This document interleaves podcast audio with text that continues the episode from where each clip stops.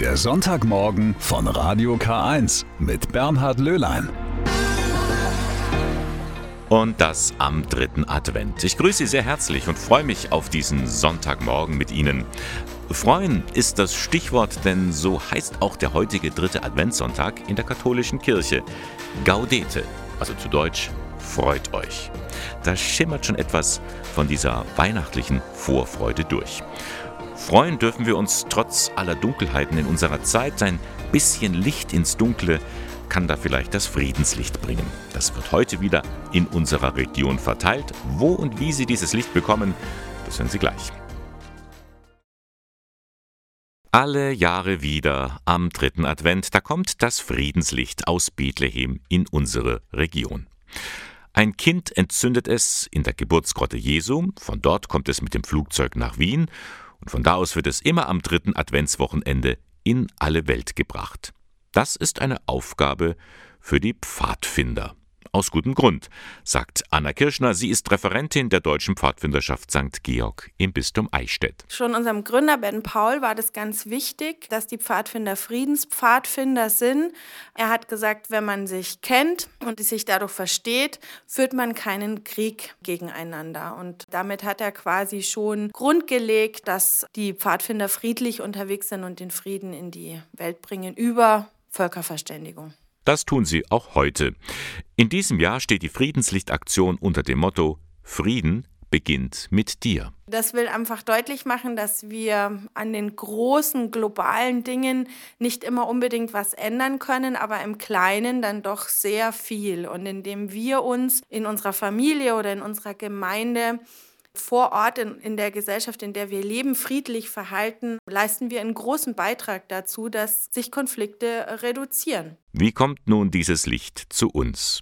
Das ist eine Aufgabe für den Diözesankuraten, also den geistlichen Leiter, Matthias Heim. Wir werden mitten in der Nacht am 10. Dezember aufbrechen um 24 Uhr und holen das Licht auf einer Delegationsfahrt an der A3 ab und werden es dann mitten in der Nacht nach Eichstätt bringen. Natürlich ganz vorsichtig mit mehreren Laternen, damit das Licht nicht unterwegs ausgeht. Mittlerweile sollte es also schon angekommen sein. Am Sonntag kann das Friedenslicht dann ab 12 Uhr in der Kirche St. Johannes in Reppdorf abgeholt werden und um 15 Uhr feiern wir dort den festlichen Aussendungsgottesdienst des Friedenslichtes in unserem Bistum Eichstätt. Von dort aus wird es dann in die Gemeinden der Region gebracht. Das Friedenslicht, es brennt in den Kirchen, auch für Sie.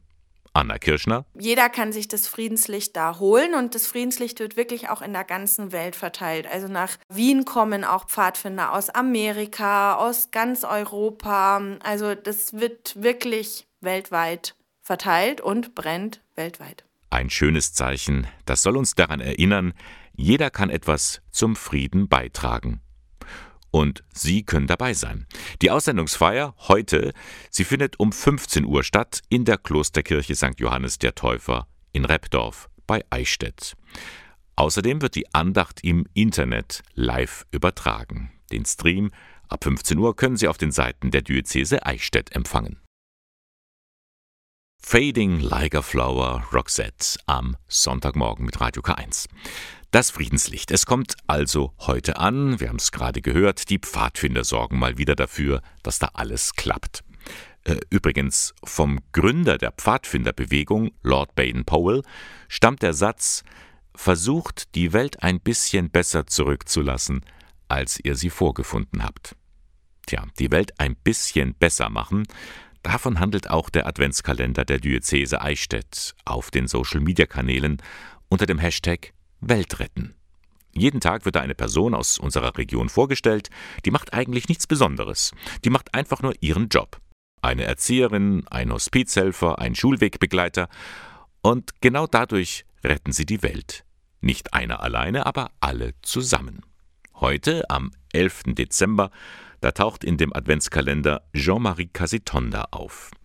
Er stammt aus Burundi in Afrika und ist seit vielen Jahren schon Priester in der Gemeinde von Hebberg im Dekanat Ingolstadt. Er rettet die Welt, weil er als Seelsorger für die Menschen da ist. Als Priester, als ein Mensch, als eine Glaubende, der da wohnt, natürlich komme ich wie Jean-Marie, ich bin keine andere. Ich komme mit meinen eigenen Persönlichkeiten mitzuwirken. Ich würde mich verstehen, als der sich offen zu den anderen gehe.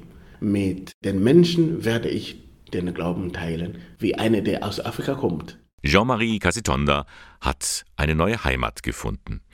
Gerade jetzt, in der Zeit vor Weihnachten, erinnert er sich gerne an die Stallweihnacht in Hebberg, an der er auch einmal mitgewirkt hatte. Ich habe als der schwarze König mitgespielt, eine tanzende schwarze König. Diese Feier des Glaubens, diese Stahlweihnachten in Hebberg, das hat mich direkt ins Herzen berührt, diese Jodelandacht. Das war wirklich das Beste. Ich habe Hebberg so in meinem Herzen eingeschlossen. Ich glaube, dass ich einfach ein Stück ein Hebberger bin. Als Seelsorger tut er das, was viele Menschen auch tun. Sie und ich. Ganz einfach die Welt retten. Schauen Sie mal rein. Die Adventsaktion Hashtag Weltretten auf Insta, Facebook und Twitter der Diözese Eichstätt. Noch gut zwei Wochen bis Weihnachten. Und das ist die Zeit, in der die Chöre in dem Verein und Kirchen viel zu tun haben. Denn sie gestalten ja mit ihren Gesängen die Christmette und die Gottesdienste an Weihnachten. Aber auch die Schulen stimmen sich darauf ein, auf Weihnachten. Zum Beispiel das Gnadental-Gymnasium in Ingolstadt. Da ist übermorgen das große Weihnachtskonzert. Die Vorfreude ist groß, das konnte man auch schon bei den Proben erleben. Johannes Heim war bei einer dabei.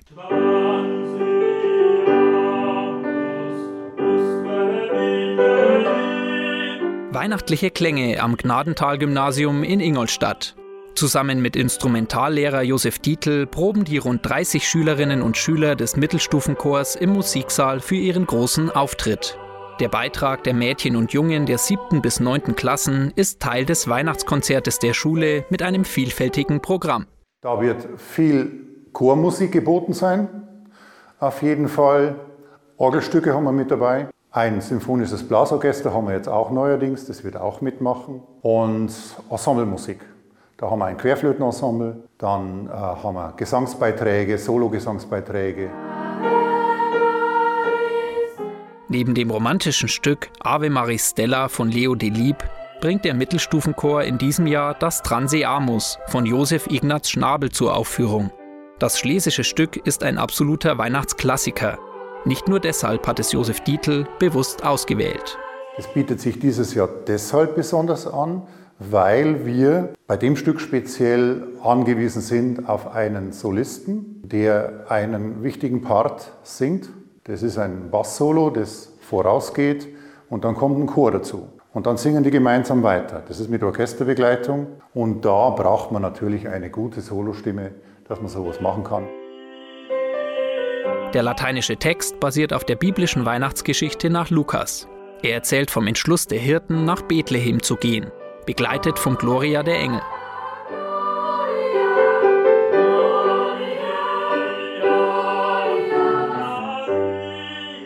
Den Solopart übernimmt Maximilian Eitelhuber. Er hat sich für Gesang als Abiturfach entschieden. Für ihn ist das Stück eine Herausforderung. Ja, ja sehr anspruchsvoll zu singen manchmal dass man eben in der richtigen Position auch ist und das schön vorträgt. Dass ich auf jeden Fall über den Chor hinaus singe, dass ich nicht zu leise bin, also das ist wirklich wichtig, weil meine Stimme muss mir noch hören. Also es macht viel Spaß, natürlich das so rüberzubringen an das Publikum und dann vor allem auch mit der Begleitung, also das ist schon sehr schön. Das Proben für das Weihnachtskonzert macht den Schülerinnen und Schülern auf jeden Fall schon einmal Freude. Uns macht es allen Spaß, da mitzusingen und vor allem zusammen macht es uns noch mehr Spaß, weil es gibt auch zwei Stimmen und es klingt natürlich sehr gut, wenn die zusammen harmonieren. Und es sind einfach schöne Lieder und wir freuen uns alle schon drauf, die dann beim Weihnachtskonzert allen vorzuführen. Und wenn Sie jetzt Lust bekommen haben, das Weihnachtskonzert des Gnadental Gymnasiums Ingolstadt, das können Sie live hören und sehen am kommenden Dienstag, 13. Dezember. Es beginnt um 19 Uhr im Ingolstädter Münster. Wie sieht's bei Ihnen aus? Haben Sie schon das passende Weihnachtsgeschenk für alle Ihre Lieben gefunden? Einen Tipp hätte ich dann noch. Wie wär's denn mit einer Reise in die ewige Stadt nach Rom, den Petersdom anschauen und das antike Rom besuchen und eine Generalaudienz mit Papst Franziskus. Das sind nämlich die Programmpunkte einer Pilgerreise der Diözese Eichstätt. Sie findet statt vom 6. bis 10. März im kommenden Jahr, aber noch in diesem Jahr sollten Sie sich anmelden. Domvikar Reinhard Kürzinger ist Leiter der Wallfahrts- und Tourismuspastoral im Bistum Eichstätt. Der wird die Pilgernden im Zentrum der Christenheit begleiten. Vorsichtsmaßnahmen wegen Corona sind getroffen, alles ist sicher. In den Hotels gibt es nicht die beliebten Buffets, sondern es wird serviert. Wenn wir Führungen machen, dann haben wir ein Audiosystem dabei, dass man also sich nicht eng um den Guide scharen muss, sondern dass man weit auseinander stehen kann. Mit kleinen Gruppen mieten wir große Busse an, die auch desinfiziert werden. Also alles mit Sicherheitsabstand und alles mit Hygienevorschriften. Das macht das Reisen nicht einfacher, aber vielleicht doch möglich. Das Highlight der Reise nach Rom dürfte dann natürlich die Generalaudienz mit Pilgern aus der ganzen Welt auf dem Petersplatz sein oder bei schlechtem Wetter in der Audienzhalle. Vielleicht das passende Weihnachtsgeschenk. Eine Flugreise in die ewige Stadt nach Rom vom 6. bis 10. März. Weitere Informationen, Beratung und Anmeldung gibt es bei der Diözesan Pilgerstelle. Die finden Sie im Internet unter pilgerstelle-eichstätt.de.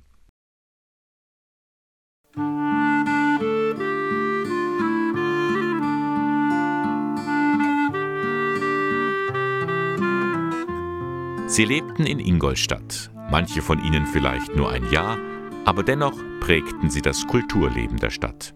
Jüdische Schauspielerinnen und Schauspieler, die in den 1920er und 30er Jahren am Theater gearbeitet hatten. Ihnen ist derzeit eine Ausstellung im Stadttheater gewidmet, Schatten und Licht. Das Projektteam Opfer des Nationalsozialismus in Ingolstadt zeigt ihre Lebensgeschichten. Großformatige Plakate erinnern an Menschen, die heute kaum einer mehr kennt. Eine von ihnen ist Margarete Keil. Lutz Tietmann vom Stadtarchiv Ingolstadt. Margarete Keil ist als Margarete Schmey in Berlin geboren, jüdischen Glaubens. Sie hat äh, eine Ausbildung als Opern- und Operettensängerin äh, absolviert, der Ausdruck, den sie auf den vielen Fotos uns gibt, ist der einer sehr lebenslustigen Frau, die anscheinend wirklich ihren Traumberuf gefunden hat. Sie muss eine sehr, wenn wir uns jetzt hier ihre Kostüme anschauen, sehr selbstbewusste Frau gewesen sein, äh, die wir eigentlich heute gerne noch mal kennengelernt hätten. Einiges von ihrer Biografie ist noch bekannt. In Berlin heiratet sie ihren Mann Richard Keil. Die Opernkarriere gibt sie bald danach auf. Die Zeiten ändern sich. Sie hat in den schwierigen Jahren äh, einmal erleben müssen, dass ihre Eltern nach Theresienstadt deportiert worden sind äh, und dort auch ums Leben kamen. Äh, und sie in Berlin zur Zwangsarbeit verpflichtet wurde, in einer Fallschirmfabrik unter wohl sehr schwierigen gesundheitlichen Verhältnissen. Ihr Mann versucht zu helfen. Jüdische Rechtsanwälte sollen ihr eine Ausreise ermöglichen. Vergebens. Die Situation wird auch für ihn immer bedrohlicher. Und äh, dann wissen wir nicht wie, aber gelingt es diesem Ehepaar Keil äh, nach Dollenstein zu fliehen, also von Berlin aus, und dort ähm, einen offenbar sicheren Unterschlupf zu bekommen. Hier ist geschrieben, dort in Dollenstein wurde sie von einer bis jetzt noch unbekannten ja. Dollensteiner Familie unter hohem Risiko versteckt. Ja, das war unser Kenntnisstand, als wir im äh, Oktober diese Ausstellung eröffnet hatten, ohne hoffen zu können, dass wir auf zusätzliche Informationen stoßen. Und wir freuen uns sehr, dass uns eben aus Dollenstein ein Brief erreicht hat, der unseren Kenntnisstand wesentlich weiterentwickelt hat. Diesen Brief, von dem Lutz Tietmann spricht, den hat Franz Baumeister geschrieben, Pfarrer von Dollenstein. Eine kleine Gemeinde mitten im Altmühltal. Baumeister hat in der Zeitung von dieser unbekannten Familie gelesen, das ließ ihm keine Ruhe. Er fragte nach beim Gemeindeschreiber und anderen Ortskundigen und fand heraus, das Haus, in dem Margarete Keil versteckt wurde, das gibt es noch heute. Das Haus liegt an der jetzigen Torleitenstraße. Das ist eine Straße, die nach Hansfeld auf die Jura Hochfläche führt. Jetzt, jetzt äh, mitten im Ort in der, in der Siedlung, im sogenannten äußeren Markt. War aber damals, wenn man alte Bilder hernimmt, also ziemlich einsam gelegen. Ohne Durchgangsverkehr, das offenbar äh, einen eigenen Hintereingang hatte.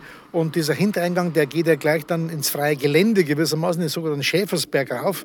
Also im Falle einer Verfolgung wäre es ein toller Ausweg gewesen, da sozusagen sich in die Büsche zu schlagen und dann zu verschwinden gewissermaßen. Das Haus gehörte damals einer gewissen Elisabeth Bauch, im ganzen Ort bekannt als Frau Rath.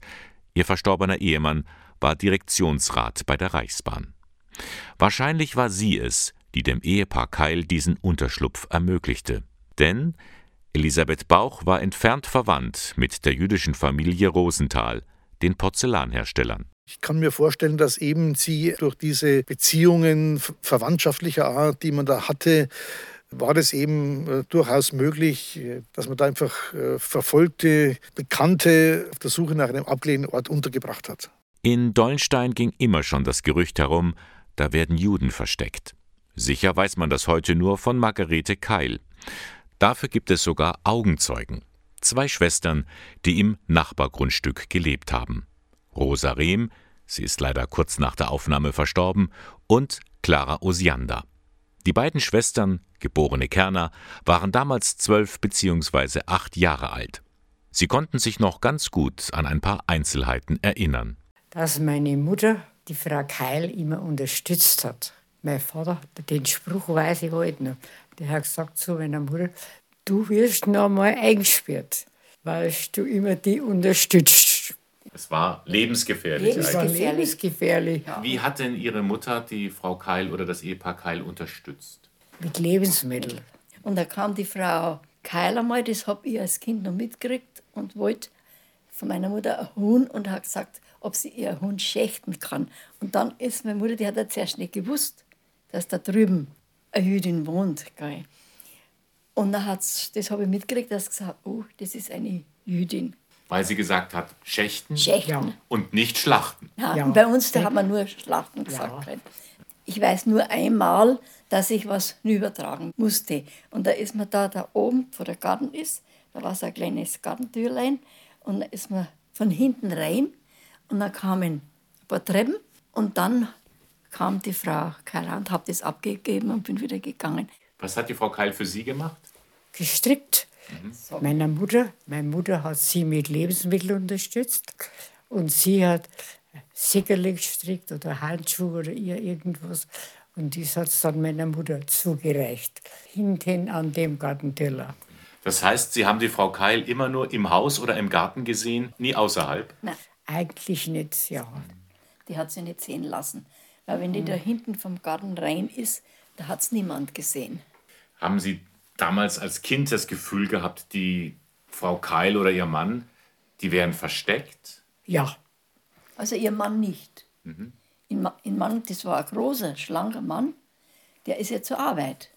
Also ja, da ja. habe ich nicht den Eindruck gehabt, ich habe bloß das mitgekriegt, dass die Juden zu der Zeit, dass die versteckt. Ja. Als dann der Krieg zu Ende ging. Ja. Da haben Sie auch noch mal was erlebt bei der, beim Ehepaar Keil. Die Fahne. Die Fahne, Mai, die soll wirklich mit eigenen Augen gesehen. Die haben hinten raus, bei der hinteren Türe, sind am Schaffersberg hinauf. Und das haben sie sich, wie die Fahne gehisst wurde, eine weiße Fahne bei uns, sind sie beide in die Arme gefallen. Das habe ich gesehen.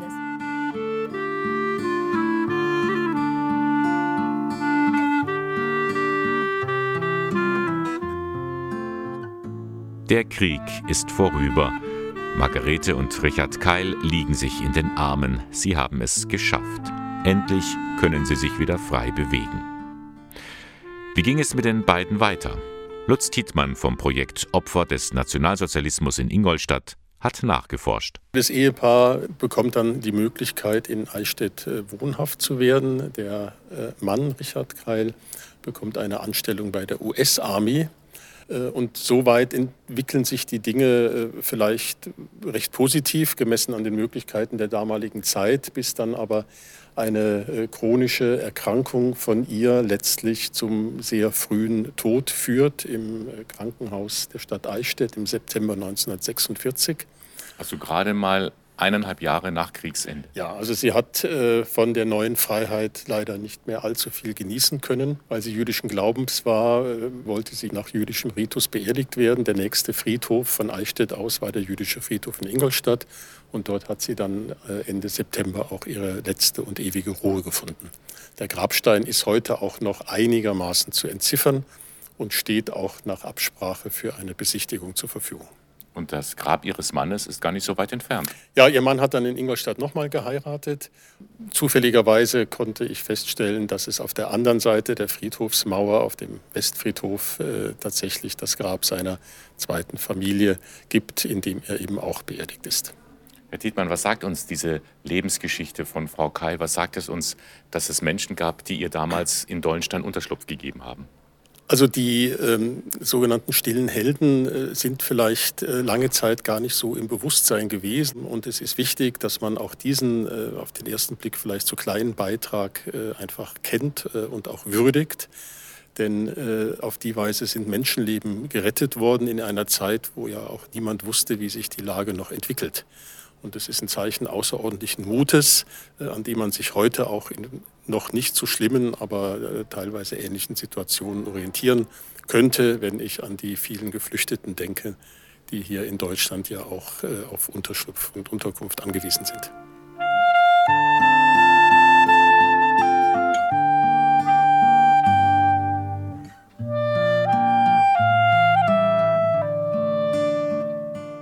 Stille Helden, wie eine jüdische Opernsängerin den Holocaust in Dollenstein überlebte. Mehr über dieses und viele andere Schicksale erfahren Sie in der Ausstellung Schatten und Licht, zu sehen im oberen Foyer des Stadttheaters Ingolstadt. Heute Nachmittag gibt es da eine kostenlose Führung. Sie beginnt um 14 Uhr.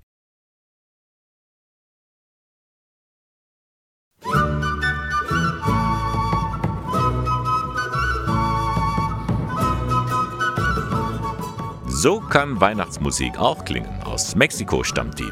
Ja, die Mexikaner wissen eben zu feiern. Und gerade morgen haben sie allen Grund dazu, denn morgen am 12. Dezember ist ihr Nationalfeiertag. Der ist ganz eng verbunden mit Maria von Guadalupe, der Patronin Lateinamerikas. Gefeiert wird auch bei uns in der Region, weiß Rudi Schmidt von der katholischen Stadtkirche Ingolstadt. Wir haben in Ingolstadt eine größere Gruppierung an Mexikanern hängt auch unter anderem mit Audi zusammen, die da Mexikaner ausbilden. Und die sind am 12. Dezember eingeladen, abends um halb sechs, 17.30 Uhr in St. Moritz in der Innenstadt in der Kirche einen Gottesdienst anlässlich dieses Nationalfeiertags zu feiern. José Manuel Rosales ist einer dieser Mexikaner, der wegen Audi nach Ingolstadt gekommen ist. In seiner Heimatstadt Mexiko, da wird Maria von Guadalupe sehr verehrt. Es ist der größte Wallfahrtsort der Welt. Mutter Gottes von Guadalupe ist die Basilika von Guadalupe in Mexiko-Stadt drin und ist etwas Besonderes. Du kannst von ganz weit weg von der Basilika die das Bild von Mutter Gottes äh, Guadalupe anschauen. Also ist ganz besonders von draußen. Du bist noch nicht drin in dieser Basilika. Du kannst das Bild von weit, weit weg anschauen. Und das ist wie ein erster Blick mit unserer Madonna, unserer Mutter. Diese Verehrung der Maria in Guadalupe geht zurück auf ein Ereignis vor fast 500 Jahren. Da erschien die Gottesmutter Maria einem Bauern und in Folge ließen sich 30 Millionen indigene Ureinwohner taufen. Deshalb findet morgen am Montag, den 12. Dezember, ein Gottesdienst in Ingolstadt statt. Die Messe in Spanisch und Deutsch beginnt um 17.30 Uhr in der Kirche St. Moritz. Nach dem Gottesdienst sind alle zu einer Begegnung im Saal des Hauses der katholischen Stadtkirche eingeladen. Im Rahmen des Gottesdienstes werden noch Spenden gesammelt zur Anschaffung eines Pickups für eine Pfarrei in Mexiko.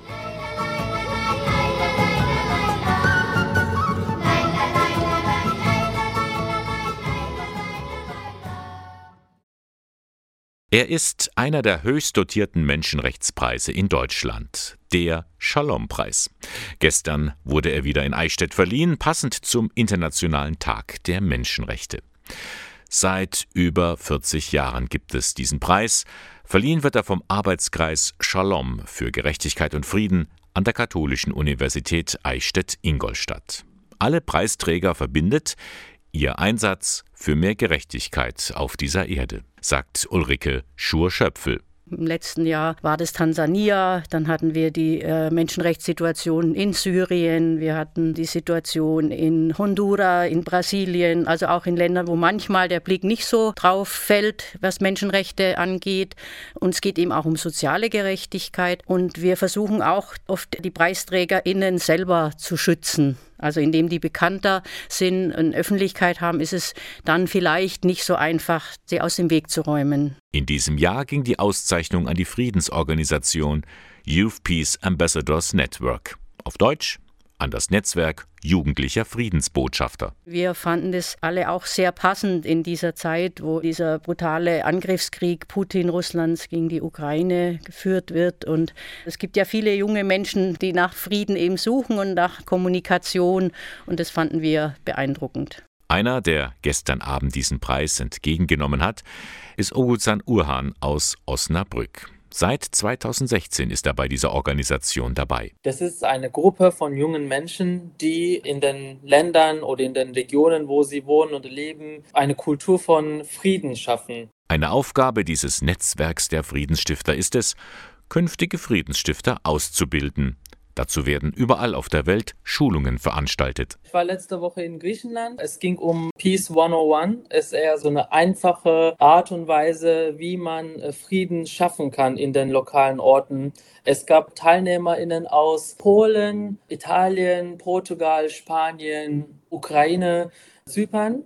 Und da haben die jungen Menschen Ideen ausgetauscht, wie sie in den lokalen Communities Frieden schaffen kann. Denn das, was die sogenannten Alten leisten, sei absolut ungenügend. Darum wollen die jungen Leute wie Urhan etwas verändern. Wir merken, dass durch den PolitikerInnen und alten Institutionen oder alten Strukturen funktioniert dieser nachhaltige Frieden nicht. Und wir müssen auch von Anfang an von der Gesellschaft anfangen, einen nachhaltigen Frieden zu schaffen. Deswegen, das ist unsere Motivation, beziehungsweise meine Motivation, in dieser Arbeit weiterhin zu arbeiten. Der Shalom-Preis, den die Friedensorganisation Youth Peace Ambassadors Network bekommen hat, der kommt genau zum richtigen Zeitpunkt. Friede ist so wichtig wie nie zuvor.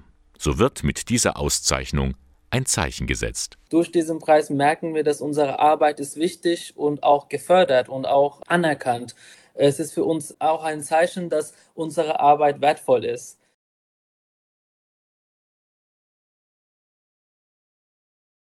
George Ezra und Green Green Grass. Sie hören den Sonntagmorgen von Radio K1. Wir für uns. Das klingt jetzt erstmal eigentlich recht egoistisch, aber für manche Menschen ist das lebenswichtig. Dass sie einen Raum haben, einen sicheren Ort, an dem sie für sich sein können, ohne Angst vor Fremden, ohne Angst, sich immer erklären zu müssen. Wir für uns so nennt sich der Frauentreff des Sozialpsychiatrischen Dienstes der Caritas in Eichstätt. Melanie John-Rosche leitet den zusammen mit ihrem Kollegen Markus Breitenhuber. Die Gruppe wurde gegründet, weil wir jedes Jahr vom Sozialpsychiatrischen Dienst eine Statistik erheben müssen, eine Jahresstatistik. Und da fiel mir insbesondere auf, dass es viele Klientinnen gibt, die alleinstehend sind, die isoliert wohnen, die mittleren Lebensalters sind und die einfach wenig Kontakte haben, wenig soziale Kontakte oder auch in Krisen stecken. Miteinander ins Gespräch kommen und sich gegenseitig stützen, das sind zwei wichtige Säulen bei diesem Frauentreff. Dazu gehört auch, dass man so einiges miteinander unternimmt. Heute steht eben das Adventsbasteln an. Wir machen Adventskränze und auch Adventsgestecke. Und in der Vergangenheit hatte es eben auch schon Kreativangebote gegeben, zum Beispiel mit Acrylfarben oder auch Serviettentechnik. Im Sommer finden dann auch Spaziergänge statt oder eine Wanderung. Regelmäßig kommen zwischen vier und elf Teilnehmerinnen. Das Altersspektrum reicht von jung bis alt. Für alle gleich aber ist, dieser Treff ist eine wichtige Stütze für den Alltag, erzählen Simone und Ludmilla weil ich hier mich total wohlfühle und keine anderen Leute, fremde Leute sind, dass man sich austauschen tut. In dieser Gruppe ist Möglichkeit, mit jemandem kennenlernen, sie können in Gespräch kommen und das Wichtigste, sie können etwas zusammen machen. Zusammen spazieren, zusammen Übungen machen, zusammen basteln. Und dass diese, dass du bist nicht allein, du bist mit jemandem. Das ist wichtig. Dieser Frauentreff kommt an und er trifft den Nerv der Zeit. Darum wird er auch unterstützt von der Caritas Stiftung Eichstätt mit 5000 Euro. Froh darüber ist Melanie John Rosche, denn sie sieht, dieser Treff verändert die Frauen. Also man kann schon beobachten in dem Sinn, dass die Frauen halt auch immer wieder kommen dass sie sich auch lebhaft unterhalten, dass sie sich jetzt auch besser kennengelernt haben, dass auch schon so ein Vertrautheitsgefühl entstanden ist. Und es hat sich auch schon ein Stamm eben entwickelt, die auch immer wieder kommen. Nun geht man verstärkt an die Öffentlichkeit mit diesem Angebot. Es sollen sich auch weitere Frauen angesprochen fühlen und kommen. Wir für uns der Frauentreff des Sozialpsychiatrischen Dienstes der Caritas. Alle zwei Wochen trifft man sich montags von 17 bis 19 Uhr. Weitere Informationen im Internet unter caritas-eichstätt.de.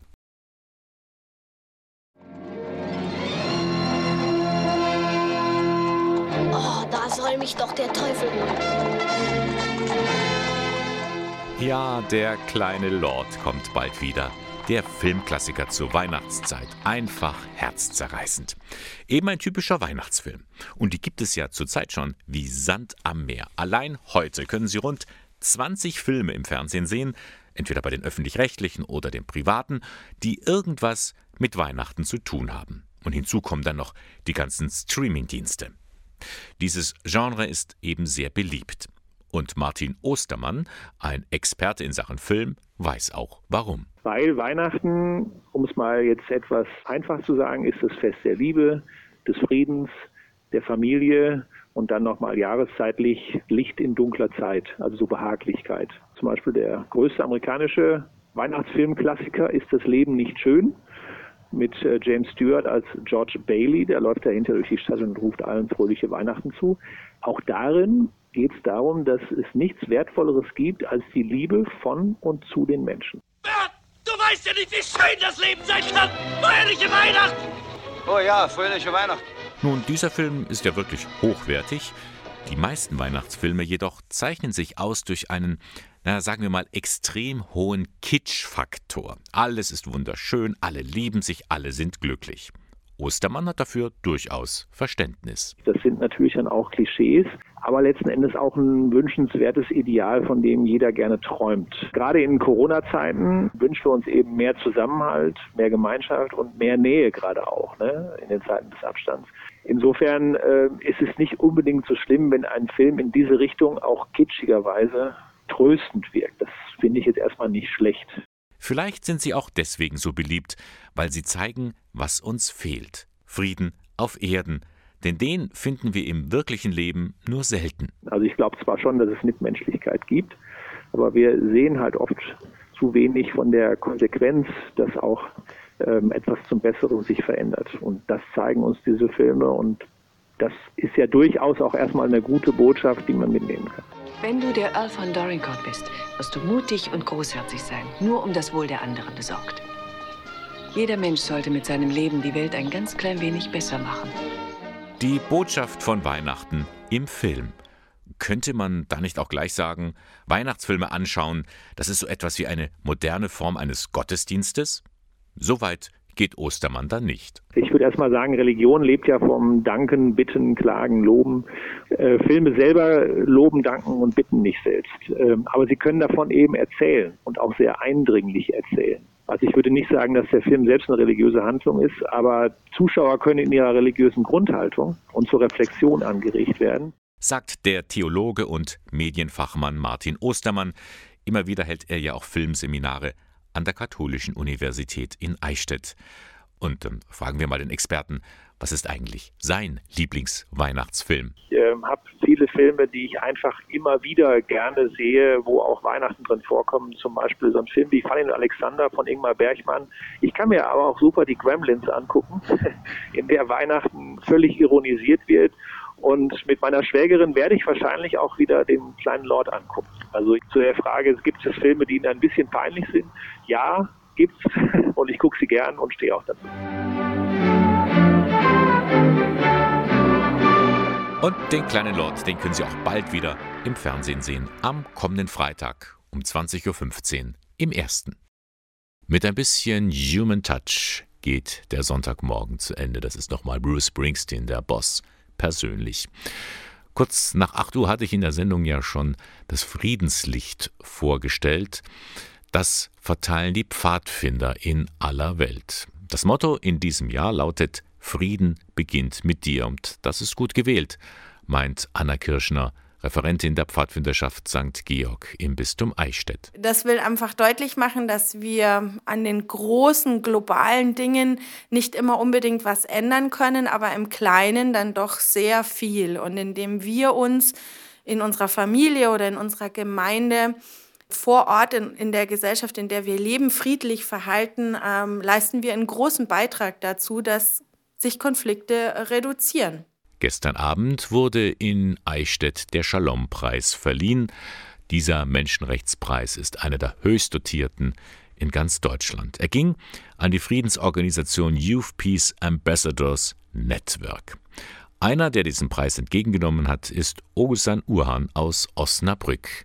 Mit dieser Friedensorganisation will vor allem die Jugend ein Zeichen setzen. Wir merken, dass durch den PolitikerInnen und alten Institutionen oder alten Strukturen funktioniert dieser nachhaltige Frieden nicht. Und wir müssen auch von Anfang an von der Gesellschaft anfangen, einen nachhaltigen Frieden zu schaffen.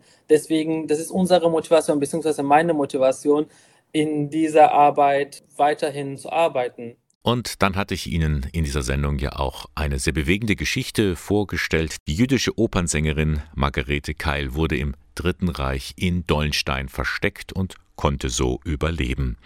Lutz Dietmann vom Stadtarchiv Ingolstadt meint, diese Geschichte hat auch für uns heute eine Bedeutung. Die sogenannten stillen Helden sind vielleicht äh, lange Zeit gar nicht so im Bewusstsein gewesen. Und es ist wichtig, dass man auch diesen auf den ersten Blick vielleicht so kleinen Beitrag äh, einfach kennt äh, und auch würdigt. Denn auf die Weise sind Menschenleben gerettet worden in einer Zeit, wo ja auch niemand wusste, wie sich die Lage noch entwickelt.